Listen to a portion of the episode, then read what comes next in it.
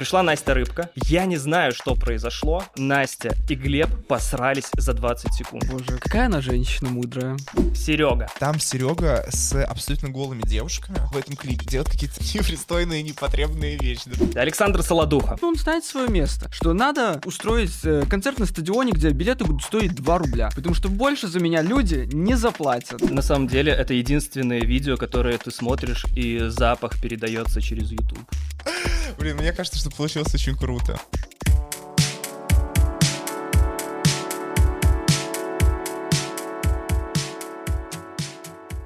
Привет, я Грустный Коленька, и это мой подкаст «До Коли». И сегодня в мой нарисованный мир заглянули журналисты, которые любят все пообсуждать. Глеб Семенов и Ваня Прус. Йоу. Да-да-да. Всем Привет, привет.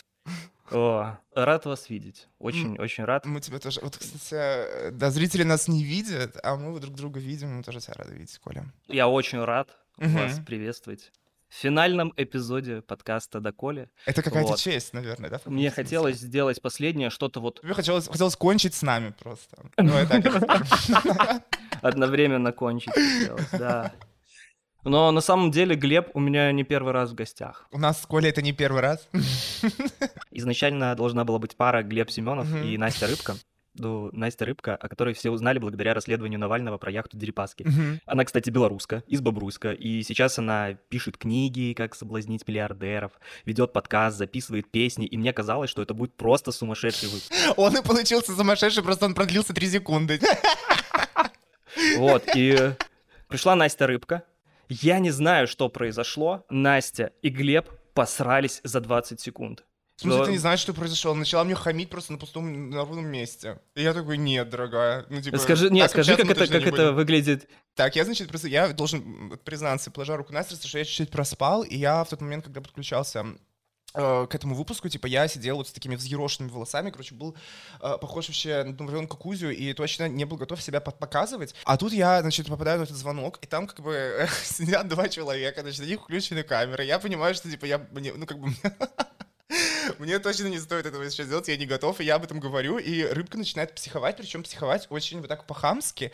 Типа, да давайте, давайте я подожду, типа, если вы там, если никто не готов или что-то в этом духе. Ну, короче, она, я- прям по интонации было слышно, что начала мне грубить, и в такой очень, очень токсичной, очень некрасивой форме я просто сказал, что, типа, так, э, так разговор настроиться точно не будет. И она потом стала, сразу повысила голос, потом в какой-то момент начала меня кривлять, и я говорю, Настя, успокойся. Мне кажется, что мы вдвоем ее успокаивали, и успокоить было просто невозможно.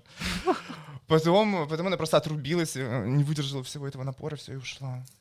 Мне кажется, я знаю Настю совсем с другой стороны, потому что мы знаешь? да? хотим про эту историю рассказать в том числе и у нас в шоу. Мы будем э, запускать новый сезон с выпуска новостей. И к шоу я смотрю Настины сторис, посты, видеоуроки и так далее. Боже, какая она женщина мудрая. В, в этом и прикол. Я же, ну, серьезно готовлюсь. Я прочитал ее книгу, я посмотрел ее подкасты, я послушал все какие-то ее лекции. Она делает лекции для женщин, и у меня тоже было ощущение, что придет умудренная опытом женщина, о которой в медиа сложился неправильный образ. А пришла просто какая-то хабалистая профурсетка, простите. Не, на самом деле самый прикол, что, ну, я вот что-то настраиваю, настраиваю, и люди начинают сраться, с просто, вот сра... я вот смотрю на это, они начинают сраться, я не ни разу в жизни не видел, чтобы люди так начинали сраться, я видел, чтобы коты так начинали сраться сразу знаешь, они такие, я такое видел. Не, просто, знаешь, я просто думаю, кто ты, кто ты вообще такая, чтобы сидеть и повышать на меня? Вот просто Ты кто вот так и ты? сказал, Глеб, Глеб, ты вот так и сказал. И у меня есть 20 секунд эти. У меня, Да, я зап- Когда все началось, я такой, опа, и я начинаю, recording start. И я сейчас ставлю. Настя, я хочу с тобой дружить, а ты вот зачем ты устраиваешь ссоры? Мне очень Ну нравится. так включай камеру, потому что здесь все собрались, или давай я подожду тебя еще годик, что ты? Я хочу, ты хочешь так меня хочешь увидеть, не можешь дождаться. Естественно, Я тебе могу фотки скинуть, если ты хочешь на меня посмотреть. Настя, давай успокойся, пожалуйста, просто нормально поговорим, ну серьезно. Я тоже не понимаю, что происходит, мне кажется, это Так. Глеб, все, все нормально, все хорошо. Глеб, ну, блядь. Что? Пожалуйста, только не говори, что я что-то не так сделал, потому что ты же слышал, что она начала, типа, пуканить. Я очень сильно расстроен. Э, как это, это произошло за секунду? Меня, тогда, меня так настолько быстро туда затянуло, типа, знаешь, за одну секунду, что я сейчас даже на кнопку записи успел нажать, я еще и не понял. И потом она раз еще и вылетает. И причем, я, я, я вот сейчас вспомнил важную подробность, что до того, как она отключилась от звонка, я сижу и думаю, типа, там она что-то, она что-то кричит, я не понимаю, что она разговаривает, я уже не разбираю ее слов. Я просто сижу и думаю, короче, еще, еще две секунды, и я отключаюсь, и отключается она. Я думаю, передела меня. Блин, ну она тебя победила в этом плане. Ну, к Так, сожалению. давайте сделаем важную ремарку. Я когда, я когда говорил про то, что это умудренная женщина, это был сарказм. Кстати, в отличие Глеб принципиально отказался потом записывать с Настей. Он сказал, что все, я не буду, я не хочу с ней, она, она хамка. Я не хочу с ней записываться. Мы с Глебом созвонились, он был против. Настя подключилась обратно, и мы записали с ней где-то полчаса. Но я понял, что это идет в никуда все. Этот стоп. А почему? А что вы говорили? Так, если этот выпуск наберет тысячу лайков, то я выкину эти полчаса. Слушай, давай хотя бы разговора с Настей 500, давай Рыбкой. 500. 500 это как-то более, более вероятно. Не, я не хочу выкидывать. А, ты, Вот. ты боишься, что она будет против, или ты там сказал что такое, за что тебе стыдно? Нет, ну я, вы, я в итоге как-нибудь это смонтирую, как минимум это стоит слушать ради того, что эта запись заканчивается в том, что ладно, давай чуть позже созвонимся, я пойду пока покурю.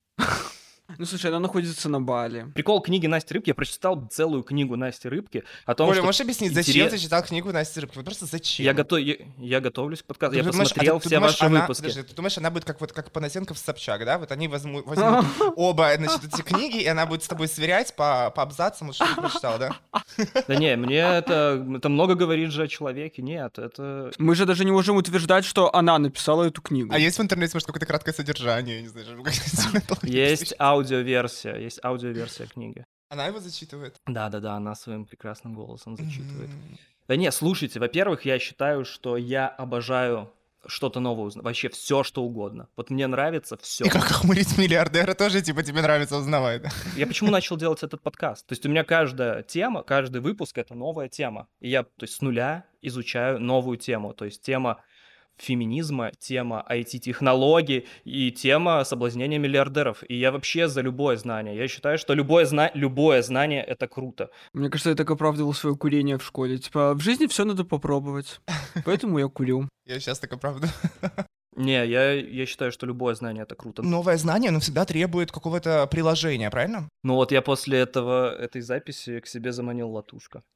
С помощью всяких, всяких уловок.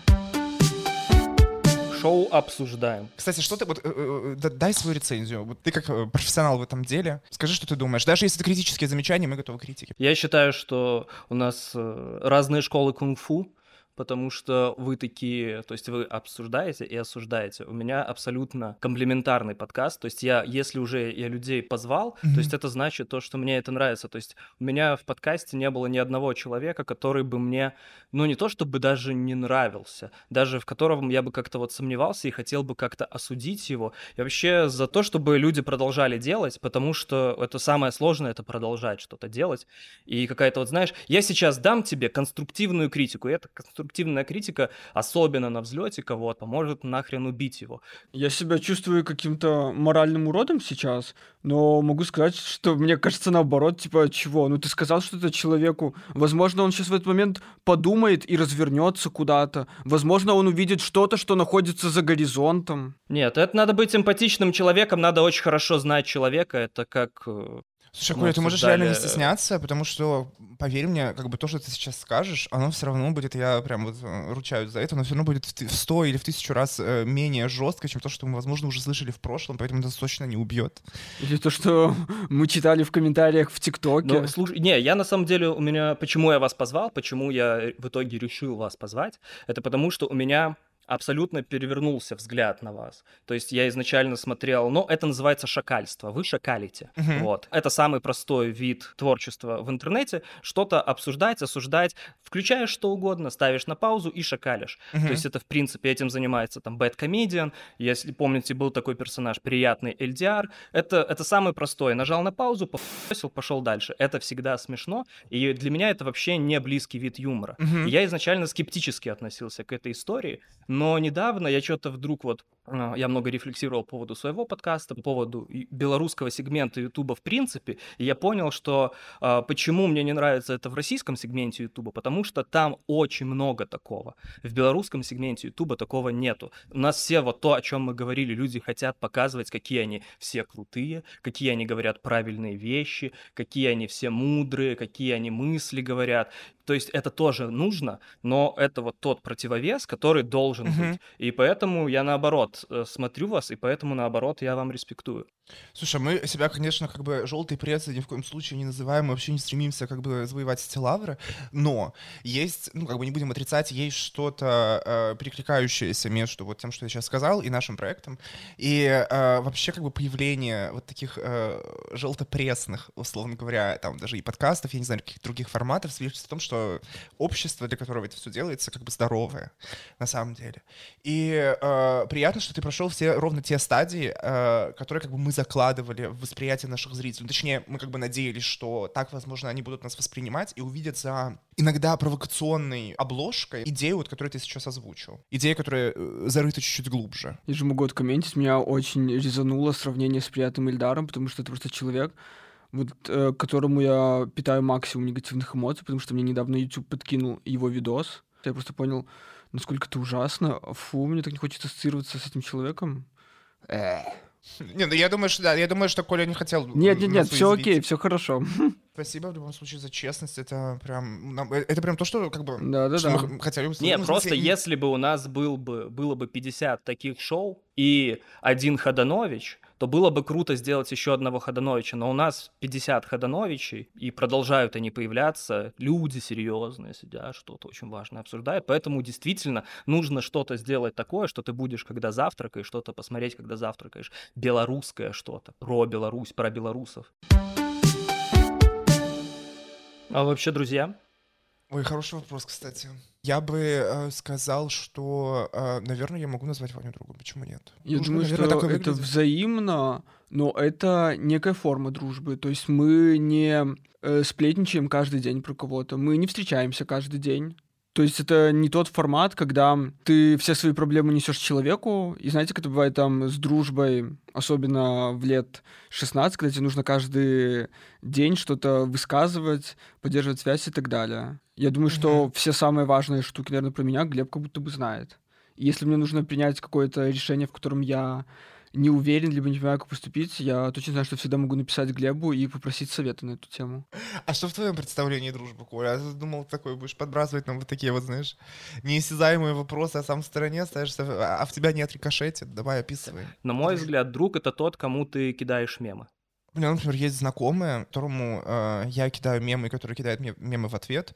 И это, блин, одни из самых смешных мемов, которые я вообще получаю. И я ничего практически о нем не знаю. Мы, то есть вся наша переписка состоит просто из обмена мемами и какими-то, и каких-то супер коротких таких телеграфных сообщений, знаешь, состоящих из нескольких буквально предложений. И мы друг о друге э, вообще ничего не знаем. Не, я понял по поводу дружбы, э, что это именно тот момент, когда ты хочешь сделать человеку приятно, когда ты хочешь узнать, как у него дела. Ну вот, когда я кидаю человеку мем, это дружба. Иногда хочется сделать приятно, например, ну, там, чуть ли не случайным людям в своей жизни. А иногда хочется другу сделать неприятно чисто из принципа. Спасибо, что сказала об этом, Аня. Теперь мы больше про тебя понимаем. У вас не было никогда такого, ну что ну. хочется насолить, типа там... Типа я специально вот упрусь, блядь, и нет. Ну, вот у меня бывает нет, такое, ну, нет, господи, ну, нет, такое нет. Но мне просто кажется, что как бы дружба, наверное, она определяется в том числе еще общей историей.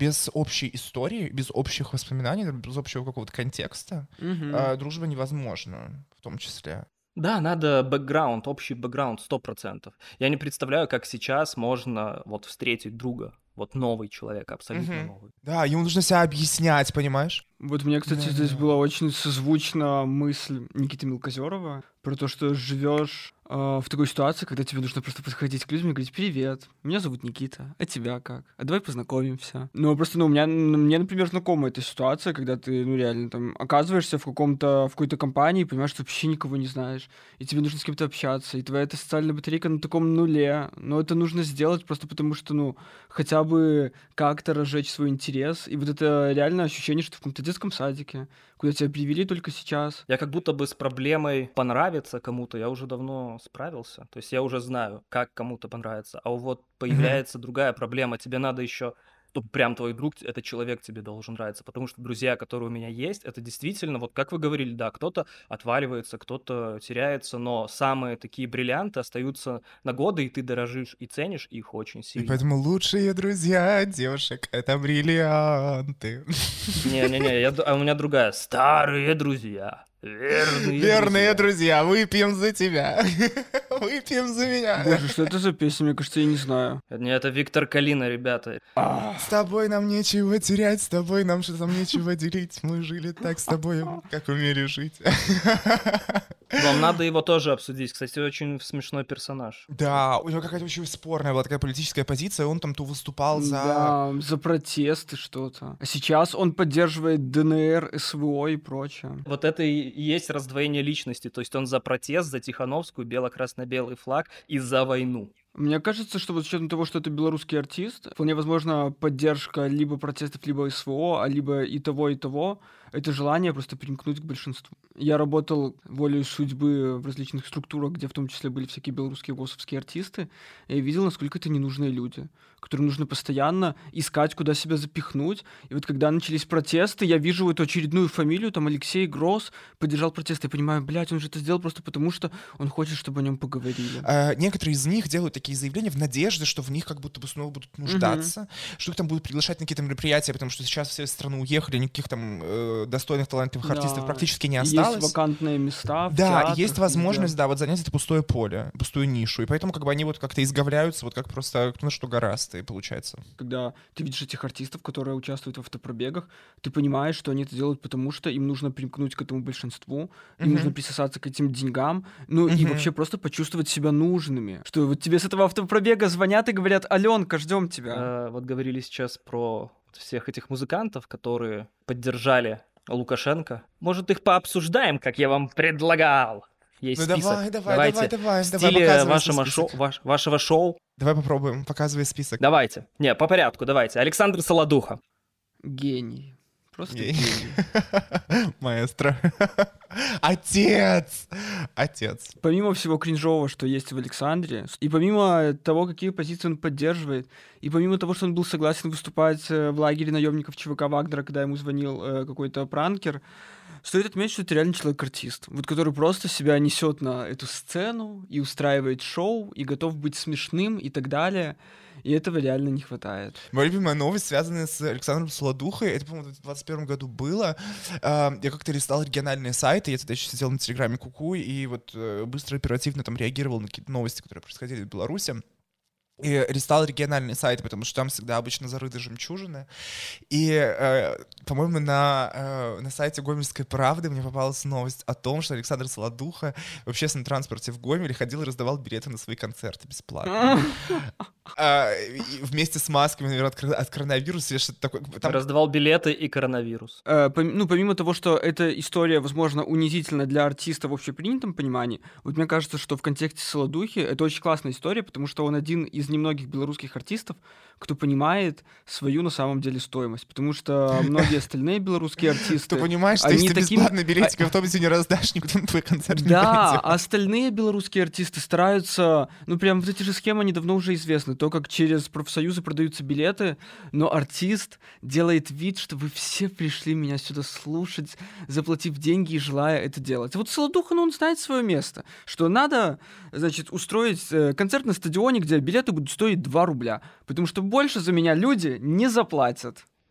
Я помню, был журнал «Большой», и там э, в каждом выпуске было большое интервью какого-нибудь, там был, например, Роберт Де Ниро, Мартин Скорсезе, то есть там Вуди Аллен, и вот в каком-то выпуске было интервью, большое интервью Солодуха, и я такой, блин, надо почитать, я почитал, Его спросили, какие книги вы читаете, и он такой, я не читаю книг. Я сам как книга.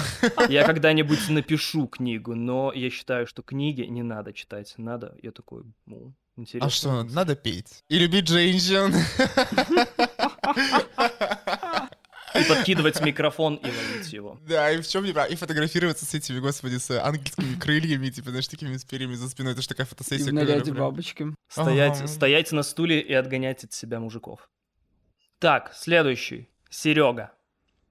Я хочу рассказать маленькую историю, которую я вообще никому до этого не рассказывал, но это тоже связано с телеграм-каналом Куку. Э, Когда я сидел еще там, работал новостником, э, однажды у меня, в общем, случилась какая-то странная переписка с человеком, который писал нам в бот э, для обратной связи. Он написал, вот и тем запомнился, с целью как будто бы познакомиться с человеком, который отвечает на сообщения в, этом боте. Но я такой как бы экспериментатор, поэтому я такой, окей, давай.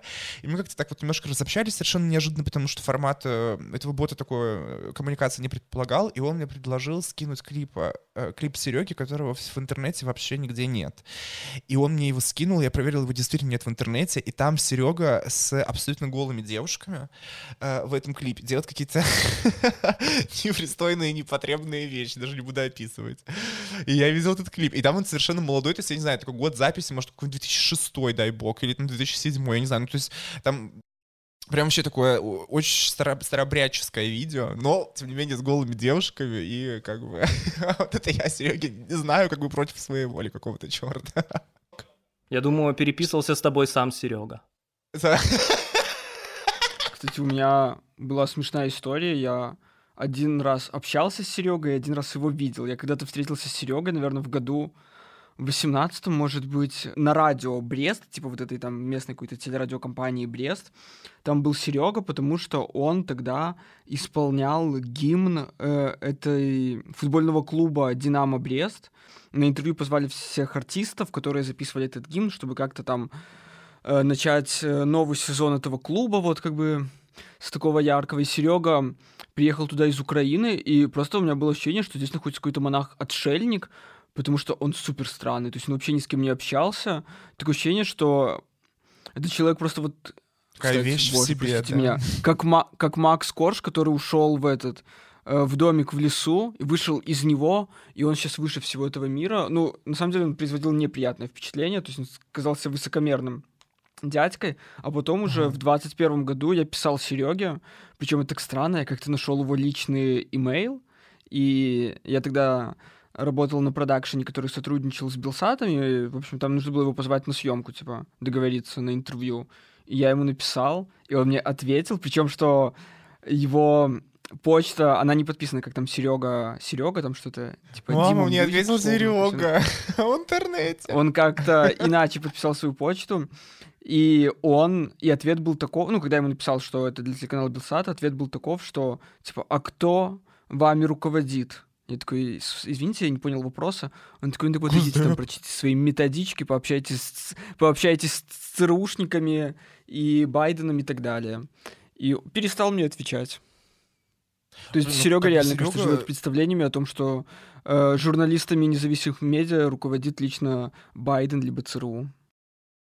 Но мне кажется, Серега на своем примере показал, что не стоит смешивать тяжелые наркотики и анаболики. И что патриархат должен быть уничтожен.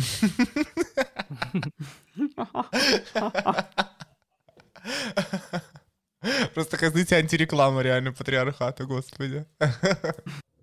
Так, дальше. Дальше. Анна Селук. Плодовитая авторка.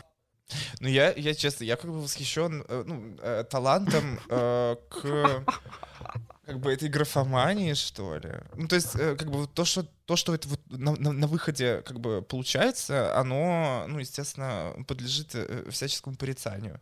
Но э, вот как бы та э, плодовитость реально какого-то завода по производству вот этих вот текстиков, это прям вау.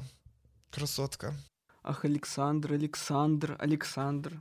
Надежда наша и удача, и награда. Вот, короче, мне кажется, что на самом деле белорусская эстрада очень нуждалась в Анне Силук, потому что в России есть же э, миллиардер Гуцериев, который известен тем, что он там дружит с Лукашенко, ворочает нефтяным бизнесом и так далее, прям у него супер много бабок и своя какая у него тоже, по-моему, медиагруппа своя есть, и он известен тем, что это такой патрон всех российских артистов.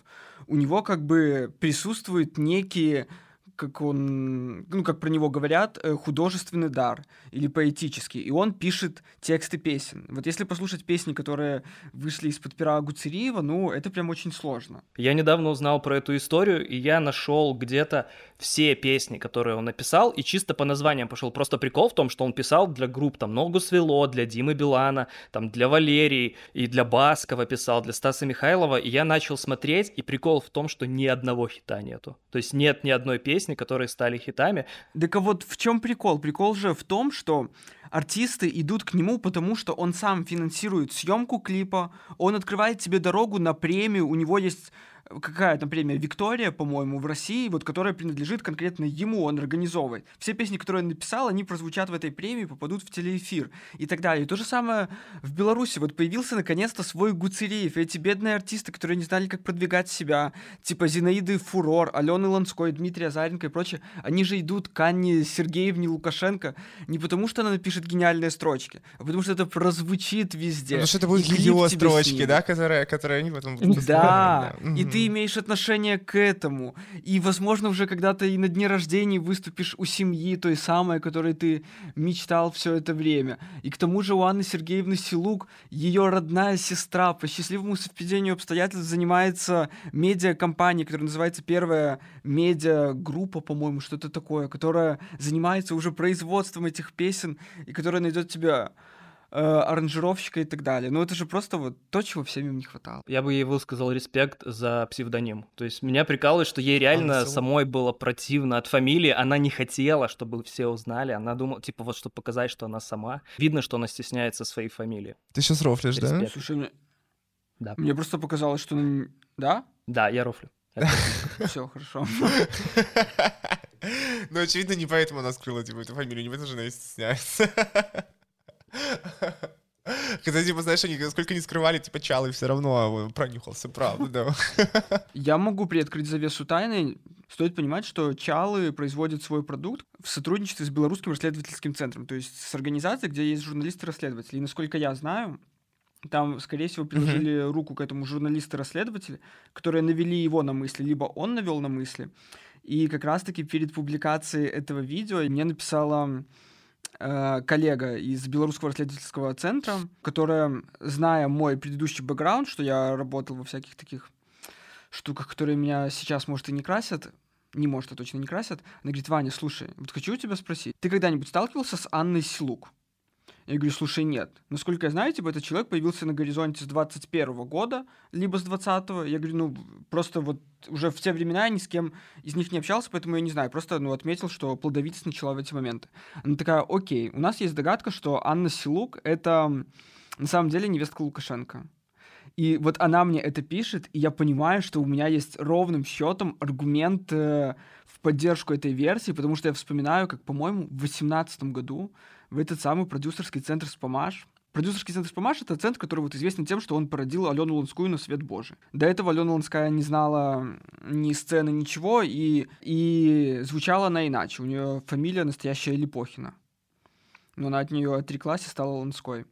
И в этом продюсерском центре есть своя студия звукозаписи. И вот в 2018 году, по-моему, туда пришел э, Дмитрий Лукашенко. Насколько я помню, он сам и его семья. Да, то есть их дочки. И чтобы они записали песню, которую написала его жена. Типа, это ей был подарок либо на юбилей, либо на день рождения, не помню, сколько ей лет. И вот они в какой-то такой абсолютной секретности записывали эту песню, а затем они еще снимали для себя видео. И Насколько я помню, эта песня прозвучала в эфире «Добрай раніцы, Беларусь».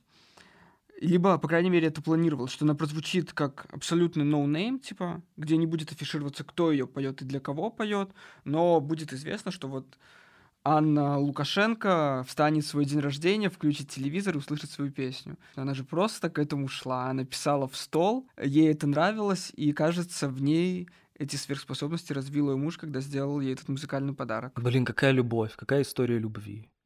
Тогда Зинаида Фурор. Я недавно наткнулся на ТикТок э, с Зинаидой Фурор. Это было видео, в котором э, этот мужчина, ну, э, всем понятно, что это мужчина, как бы без этого грима, без э, одежды, э, собирал в лесу грибы. В смысле? Что? То есть все это время я... Так, продолжай, продолжай. Короче, я посмотрел вот это видео в ТикТоке, где Зинаида Фурор э, без, э, ну, значит, вот чуть ли не в неглиже, ну, как бы в, в земной такой, в, в одежде, в земном обличье, собирает э, грибы в лесу. И я, на самом деле, так проникся. Ну, то есть, э, опять же, можно там за многое, наверное, пожурить э, этого там молодого, не очень молодого, возможно, человека, но э, я прям почувствовал его доброту, мне кажется. Я даже в какой-то момент неожиданно для себя проникся его вайбом и какой-то мере, наверное, его, его понял и внутри себя за многое простил, я бы так сказал. А он всего-то грибы в лесу собирал, понимаете? Э, Тогда э, голосы с места. Боже, мне кажется, вот ты нас прям тянешь, ну вот знаешь, ну совсем уже по полу вот.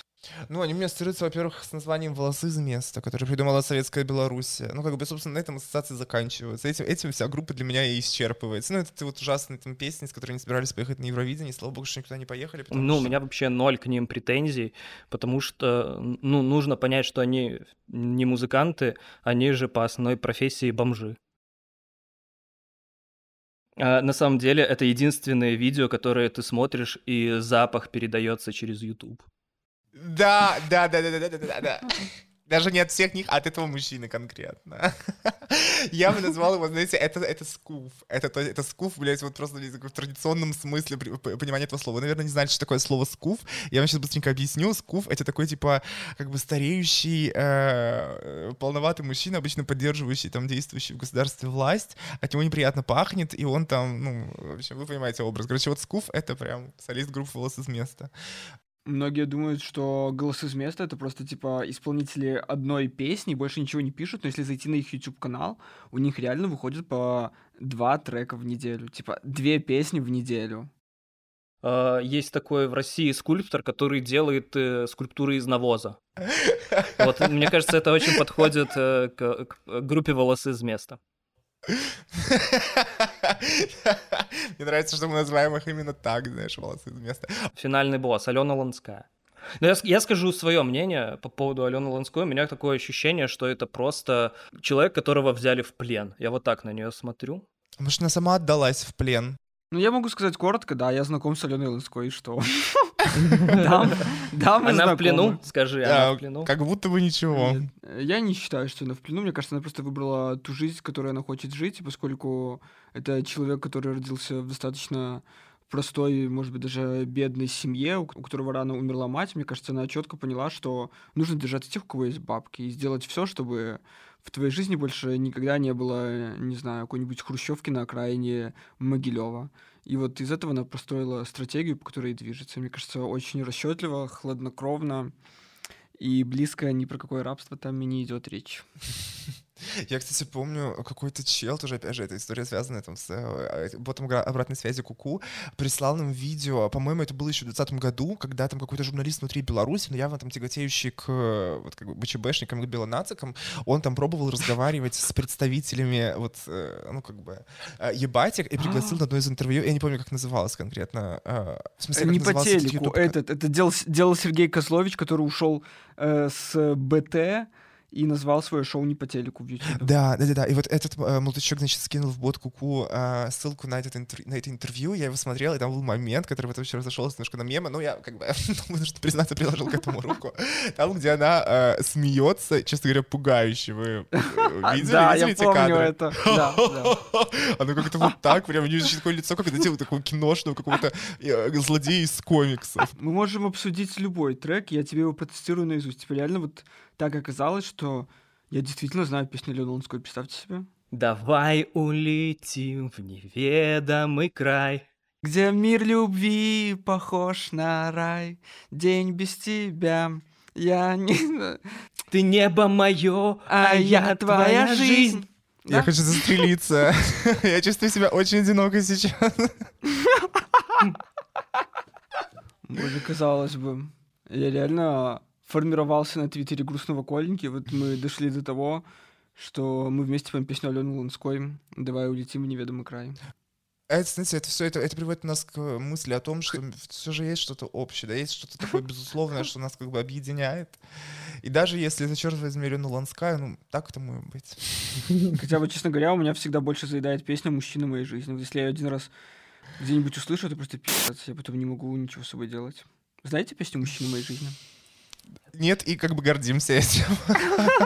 Ведь у меня есть ты, мужчина моей жизни, ведь у меня есть ты, души моей приют.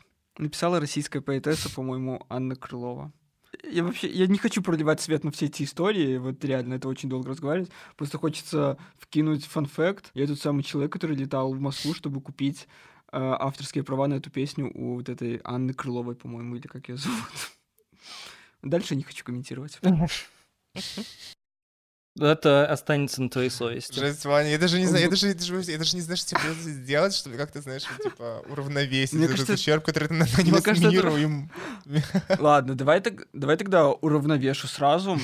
Типа, я был известен в 2020 году за то, Я поставил подножку задержали- Ланской. Нет.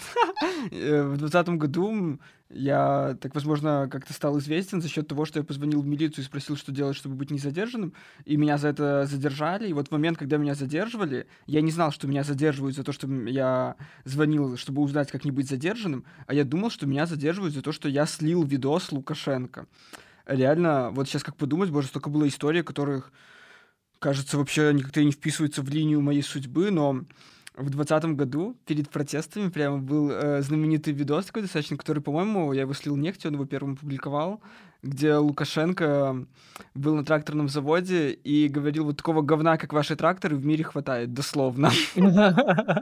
И, и снова не спрашивайте, как у меня появился доступ к исходникам этого видоса. Я, я просто взял и слил этот э, видос нефти, и потом по всем белорусским госканалам, я тогда не работал ни на одном госканале, но по всем белорусским госканалам искали, кто же его мог слить. И вот когда меня задержали, думаю, неужели они как-то узнали, что это был я? Они тебя задержали за то, что ты предал дружбу с Аленой Ланской. Это 10 суток. Я сейчас снова хочу в туалет, если кому-то что не знает. Блин, я помню, как-то у Стивена Кинга в каком-то романе было э, описание героя, э, вот ровно такое, что, типа, этот человек всегда считал нужным сообщить, когда он идет в туалет. И я подумал, блин, какой интересной жизнь живет этот человек, и, наверное, сознательно каким-то образом стал копировать эту практику. Но мне, правда, снова хочется в туалет, поэтому давайте прощаться, наверное, с нашими дорогими зрителями. Коля, что ты скажешь на прощание? Это, кстати, между прочим, давай, у тебя есть несколько секунд. Это твое э, прощание со зрителями в конце то ли первого сезона, то ли вообще проекта. Что ты скажешь напоследок? Я скажу, ставьте лайки, подписывайтесь на канал, э, подписывайтесь на канал «Обсуждаем». Увидимся. Спасибо. Да, спасибо большое за приглашение и этот разговор. Обнимаем вас всех крепко. Вильня наша. Живе Зинаида Фурор.